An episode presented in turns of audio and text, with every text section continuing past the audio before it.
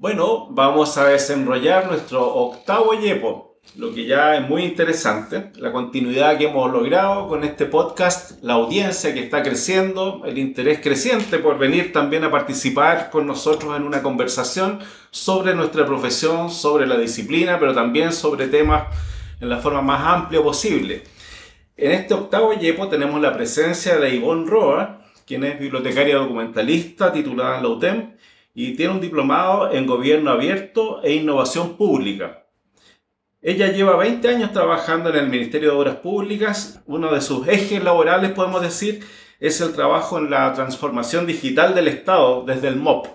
Así que, Ivonne, pero te damos la más cálida bienvenida y nos alegra mucho que nos ayudes a entender este yepo tan acuciante como es la transformación digital del Estado. Estamos con Cristian Cabezas, director del podcast para iniciar esta conversación. Buenos días, Guillermo, y Ivonne, muchas gracias por estar acá. Es muy importante para nosotros ir incorporando la visión de los profesionales que trabajamos en áreas que no son las bibliotecas tradicionales, entre comillas, eh, en las que trabajamos más con información, con, con las personas que las producen y las necesitan, en lo que no es muy distinto de un servicio tradicional de un centro de información te dejamos la pregunta sobre cuál ha sido tu experiencia en el MOB, pero más que nada la forma en que tú ves cómo se ha desarrollado este mundo de la información en el sector público. Buenos días, muy agradecida de la invitación a conversar con ustedes y obviamente también con sus auditores y ojalá que pueda contribuir en algo a nuestra profesión a la cual quiero mucho, y, sobre todo en el ambiente público, que es como mi gran amor, digamos. A ver, mira, un poco haciendo historia, sí, lo que hice, en realidad yo llevo 22 años de servicio público exclusivamente en el Ministerio de Obras Públicas. Y ahí he podido de, puedo describir cómo ha sido la evolución. Yo comencé trabajando en el Centro de Información de Recursos Hídricos, y como bibliotecaria, eh, atender a la ciudadanía, que iba en ese tiempo mucho, muchos volúmenes presencialmente. Nosotros yo creo que recibíamos cerca de 50 personas diarias, si es que no es más. Y estaba concentrado en esa unidad todos los datos de la Dirección General de Aguas. Entonces, obviamente con el tiempo eh, y la demanda de información de recursos hídricos, que ustedes imagino que lo, se habrán dado cuenta, la, la, demanda siguió aumentando, pero empezamos a transitar ya hacia lo digital, a digitalizar nuestras colecciones y la gente empezó a disminuir. Hoy día casi va muy poca gente y casi toda nuestra información está disponible en las plataformas que hemos hecho durante mm, ya estos 20 años tanto los servicios como obviamente todo este proyecto de información.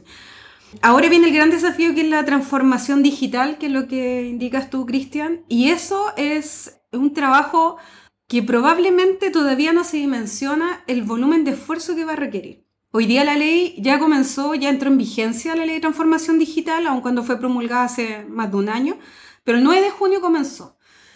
No se detuvo pero sí lo que el, el, gran cambio que vamos a tener y que seguramente ustedes lo ya a esta fecha lo van a ver en la prensa y todo es que el decreto de gradualidad, en otras palabras, cómo vamos a implementar la ley va a tener un plazo más, más extenso, digamos. Entonces, en eso eh, son demasiados ejes los que confluyen en que pareciera un sueño en realidad, pero el objetivo, uno de los objetivos de la ley de transformación digital es el manejo de la información del ciudadano, es poder conducir y tener claro qué necesita un chileno desde que nace hasta que muere y qué instituciones intervienen en toda su vida.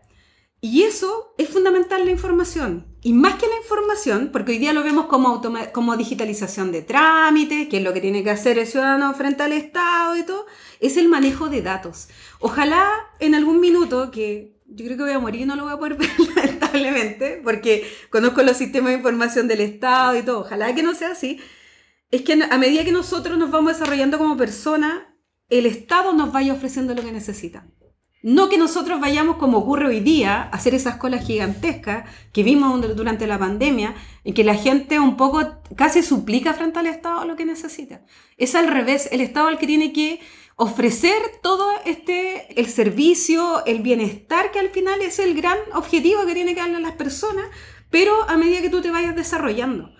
Entonces para eso es fundamental, hoy día estamos en la etapa recién en que estamos identificando cuáles son nuestros procesos administrativos que involucran a la ciudadanía, pero que a la larga esos procesos administrativos van a generar datos y esos datos son los que nosotros tenemos que manejar para poder conocer exactamente cuánta gente, cuáles son nuestros universos de personas, qué necesitan esos diferentes universos de personas y darle obviamente lo que ellos requieran. Entonces, en la ley de transformación digital pasa eh, por uno de los ejes fundamentales, que es lo que se refiere a la documentación que tienen los procedimientos administrativos. Y ahí entramos nosotros, maravillosamente. Hoy día eh, la ley ya entró en rigor y supuestamente debiéramos empezar a trabajar digitalmente en las oficinas de parte. Nosotros ya no deberíamos estar recibiendo papel desde el 9 de junio, cosa que obviamente eso no va a ocurrir. Pero, ¿qué hacemos? Ahí entramos nosotros como bibliotecarios, cómo orientamos a los servicios públicos, qué hacemos al interior de los servicios públicos justamente para recibir esas solicitudes, porque son requerimientos ciudadanos, de, de acuerdo obviamente a las funciones de los servicios públicos. Cómo documentamos eso, cómo lo resguardamos, cómo lo disponemos y a la vez cómo lo procesamos para que esos datos puedan contribuir a la larga, obviamente, a que el Estado conozca exactamente qué es lo que la persona está haciendo, por qué lo está haciendo y cómo tiene que responder. Igual, eh, te quiero preguntar yo por esto de viéndolo como un mercado potencial para los bibliotecarios y para los profesionales de la información porque, eh, bueno, tuvimos la experiencia virtuosa de un estudiante nuestro que hizo la práctica profesional con ustedes en el Ministerio de Obras Públicas y fue contratado. Entonces, ¿piensas tú que se van a abrir nuevas posibilidades de trabajo a través de esta ley de transformación digital, por ejemplo, en base a todo lo que nos estás contando? Sí, yo creo que hoy día es uno de los mejores escenarios que tenemos como profesionales, como para empezar a introducirnos en este mundo de la documentación que se generan de los procedimientos administrativos Tal como tú dices, la, incorporación de, este alumno un poco está marcando esa tendencia en el ministerio. ¿Y por qué?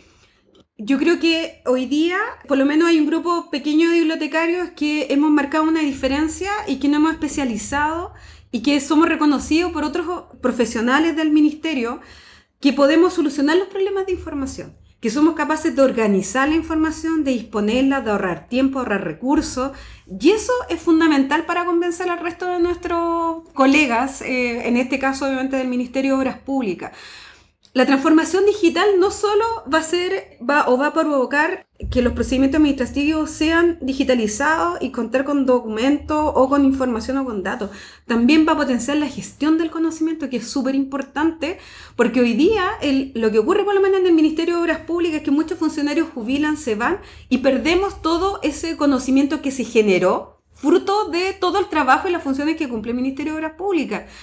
Y eso cada vez que se va un funcionario, perdemos información, entonces para poder volver a hacer proyecto y todo, hay que volver a generar proyectos, hay que volver a, dedicar presupuesto para eso, y hoy día es un círculo vicioso. Entonces, nosotros como bibliotecarios tenemos grandes oportunidades, no solo, bueno, obviamente el Ministerio de Obras Públicas, que, que Guillermo, tú sabes, yo lo he planteado, que ojalá poder disponer de profesionales que nos ayuden a hacer esta bajada en lo que se refiere a la transformación digital porque es el manejo documental específico y eso no es solamente lo que nosotros podemos hacer como profesionales, sino que ese conocimiento yo entiendo que debemos compartirlo con otros profesionales y, con otras unidades específicas, por ejemplo con oficina de parte, que son unidades en las cuales han sido históricamente asignados funcionarios públicos que no resultan, entre comillas, en otras unidades.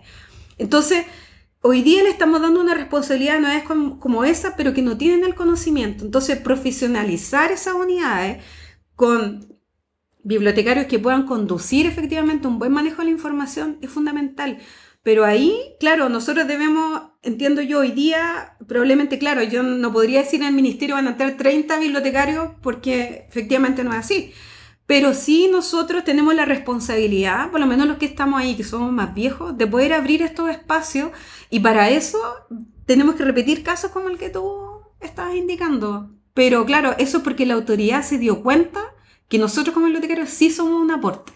El tema del que estaba hablando a mí me toca, lo he visto en el ministerio donde yo trabajo, pero quizás lo que para aportar a la, a la conversación cuando hablamos de transformación digital, nuestra base, el piso de la transformación digital es la ley de procedimiento administrativo, bastante antigua, que nació en el mismo contexto que el impulso del gobierno digital, en, en, un momento en el que efectivamente Chile era como un pionero de gobierno digital, que fue decayendo hasta lo que estamos viendo hoy, que es como una reactivación de ese proceso. La ley de procedimiento además de hablar del procedimiento, que es como las etapas de cómo se debe atender el requerimiento de la ciudadanía, es una ley que se enfoca fuertemente en dar un mejor servicio, en responder efectivamente a las personas. Es una ley que mira hacia el servicio como primer objetivo del servicio público, a esta persona, a este usuario que, se parece mucho al servicio que damos en la biblioteca o que damos en un centro de documentación. Es dar respuesta a lo que las personas nos están pidiendo. Para eso estamos. Entonces yo eh, siento que ese énfasis que tú pones y que percibes en el proceso es un énfasis que efectivamente podemos dar nosotros como profesión. El otro aspecto que me encuentro que es muy esencial es lo que tú dices cuando estamos hablando de documentos y estamos hablando de datos. Como que es la irrupción de el dato como elemento esencial de este documento o como, como una forma organizada de documento. También lo hablamos cuando hablábamos de, en el ámbito universitario de los datos de investigación, cómo los datos los estamos tratando como si fueran documentos de archivo o, o los lo estamos identificando como algo orgánico en un sistema de información. Yo creo que eso le está pasando a todos los órganos públicos que están avanzando en este proceso. No todos lo pueden percibir claramente si no tienen herramientas para identificarlo. Y eso es una riqueza para ese servicio, algo que le ayuda a entender que este proceso no se trata de papeles que se pasan por un escáner. Estamos hablando de información que debe ser útil, que debe compartirse, que debe publicarse dentro de unos parámetros y unos estándares. Por eso también pega con el tema del el gobierno abierto, que uno de sus grandes componentes es el acceso a la información, el acceso a los datos, los datos abiertos eh, y los modelos de transparencia, de transparencia proactiva también, como dices tú. Tenemos que comenzar a pensar que nuestra función es entregar esto, es que las personas le llegue, es buscar la necesidad, no esperar a que nos pidan. Y es, eso yo encuentro que es un gran punto, un aporte, porque nos damos cuenta que en el fondo lo que está cambiando no es el uso de tecnología, está, está cambiando la matriz de, de, la operación del servicio. Y eso es algo mucho más sustancial de lo que, de lo que hemos hablado hasta ahora. Y también otro punto que estoy muy de acuerdo es el tema de las oficinas de parte. Yo creo que a muchos nos pasa que vemos esta situación tan desmedrada de las oficinas de parte en los servicios públicos y nos preguntamos, bueno, ¿qué pasó? ¿Por qué se quedaron en esa situación? ¿Por qué hoy parece que la oficina de parte, su única forma de salir del estancamiento en el que se encuentran es digitalizar, cuando en realidad el problema es un problema de competencias, de funciones, de incorporarse en el rol de todo el servicio público, que es satisfacer las necesidades de los usuarios. Eh, en algunos servicios, por ejemplo el mío, el, protagonismo lo han tomado las oficinas de CIAC, los servicios de, de, información y atención a los usuarios. Los CIAC, cuando se fortalecen, tienden a darle a todo el servicio una orientación hacia el usuario que podría ser que no tuvieran o que era muy pobre en la época en la que solo tenían oficinas de parte porque las oficinas de parte son órganos muy antiguos en toda la administración pública. Nacen generalmente con la institución y no ha habido una mirada de potenciarlo, salvo cuando se presentan momentos de crisis, porque generalmente las oficinas de parte también se vinculan con los sistemas de archivos tradicionales de los servicios. Entonces, por ejemplo, yo recuerdo cuando van al Ministerio de Educación y quieren hacer una auditoría, entonces se encuentran con que la herramienta para poder presentar la información de la auditoría es los documentos que están en los sistemas de archivo y en las oficinas de parte, que cuando son robustas son capaces de responder y cuando no, son incapaces de dar cuenta de lo que se hace. Exactamente.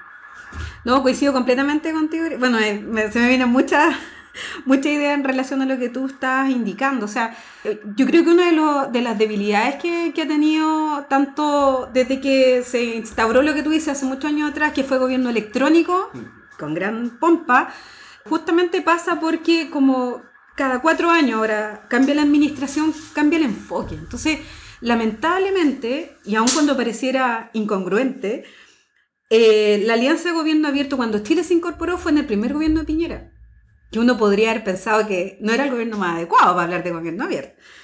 Pero ahí se potenció mucho y ahí partió. Nosotros, como dije, afortunadamente hemos participado en dos programas de gobierno abierto que a nivel transversal en el servicio ayuda un poco a cambiar esta mentalidad que tú dices del, del, funcionario público y de cómo se realizan las funciones, que no es para intra del servicio.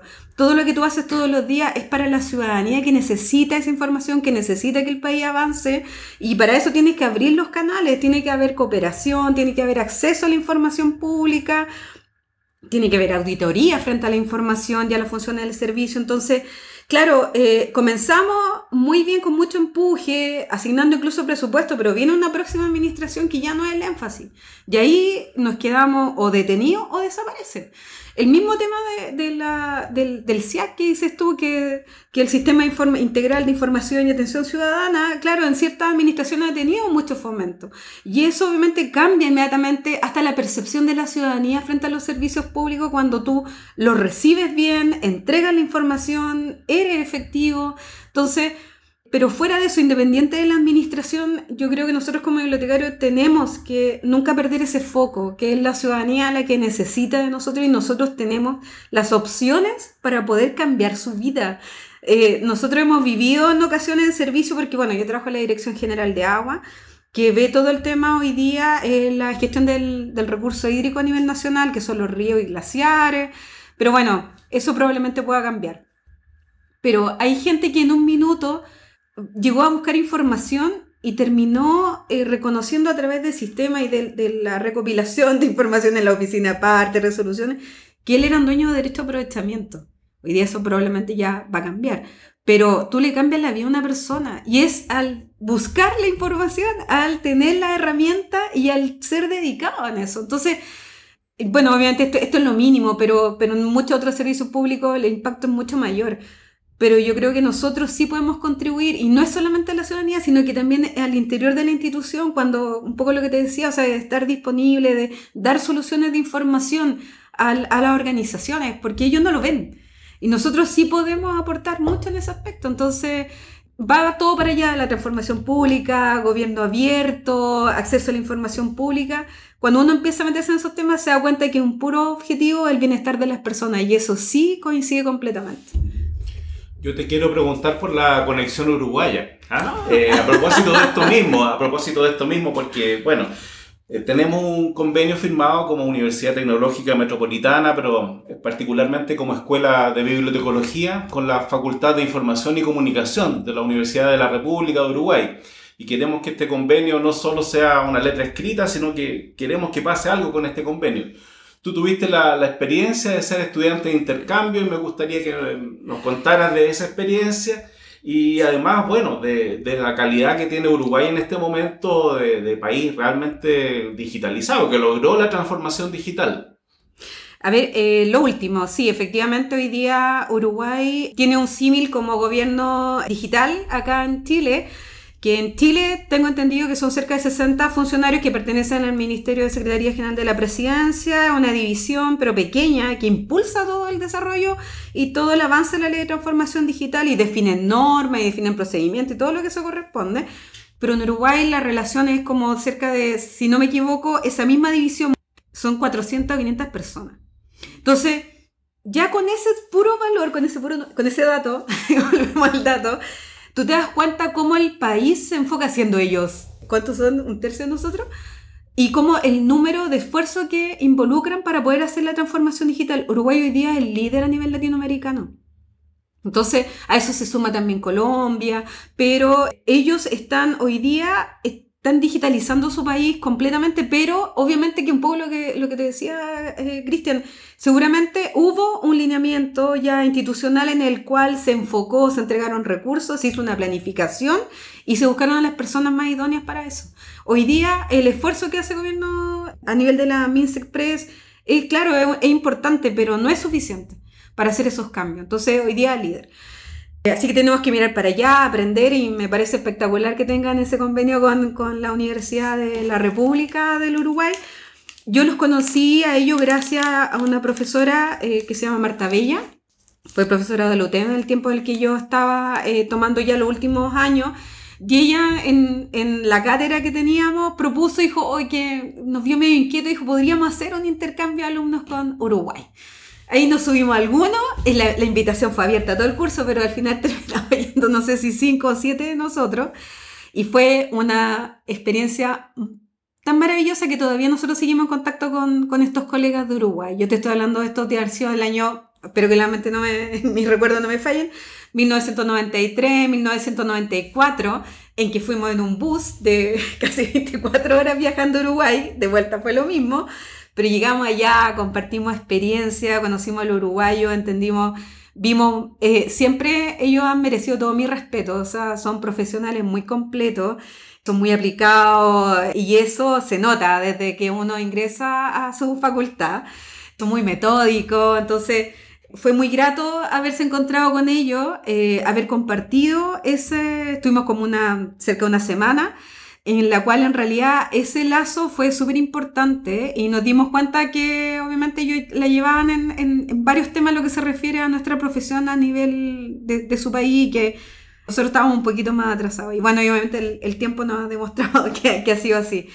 Pero eh, es fundamental empezar a relacionarse. De hecho, Paulina Safrán, que fue una de, de las bibliotecarias que nos recibió, porque más encima nos quedamos en las casas de ellos, compartimos su vida y que fue muy bonito en lo que se refiere a, relaciones. Hoy día la directora de la Escuela de Bibliotecología del Uruguay. Entonces, llena de satisfacción. Ojalá lo potencien, ojalá hagan intercambio, que, que ellos vengan para acá y nosotros y ustedes para allá.